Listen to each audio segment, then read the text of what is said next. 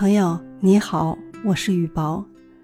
今天为你带来的文章是：爱是灵魂里唯一的一种力。作者李雪峰。他是研究力学的专家，在学术界成绩斐然。他曾经再三提醒自己的学生们，在力学里。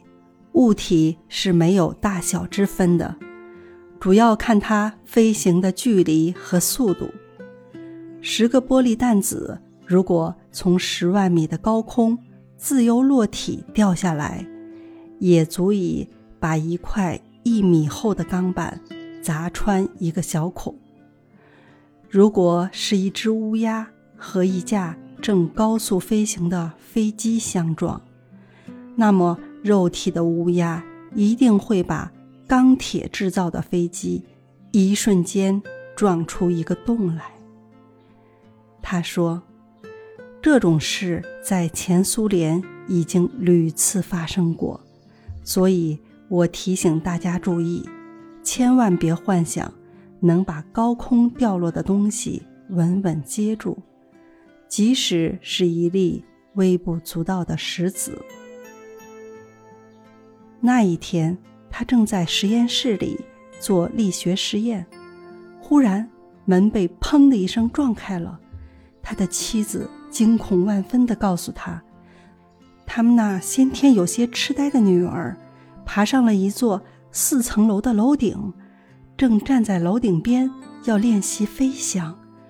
他的心一下子就悬到了嗓子眼儿，一把推开椅子，连鞋都没有来得及穿。就赤着脚跑了出去。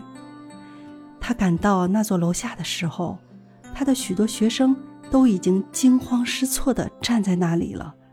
他的女儿穿着一条天蓝色的小裙子，正站在高高的楼顶边上，两只小胳膊一伸一伸的，模仿着小鸟飞行的动作，想要飞起来。看见爸爸妈妈都跑来了，小女儿。欢快的叫了一声，就从楼顶起跳了。许多人吓得啊的一声，连忙捂住了自己的眼睛。他的很多学生紧紧的抱住了他的胳膊。看到女儿像中弹的小鸟般垂直下落，平时手无缚鸡之力的他，突然推开紧拉着他的学生们，一个箭步朝那团坠落的蓝色云朵迎了上去。危险！啊！随着一声尖叫，那团蓝云已重重地砸在他伸出的胳膊上。他感到自己突然像被一个巨锤狠狠砸下，腿像树枝一样咔嚓一声折断了，眼前一黑，就什么也不知道了。他醒来的时候。已经躺在医院的手术室里两天了，他的脑子还算好，很快就清醒了。可是下肢打着石膏，缠着绷带，阵阵钻心的疼痛让他忍不住倒吸冷气。他那些焦急万分的学生对他说：“您总算醒过来了，您站在高楼下面接孩子，真是太危险了，万一……”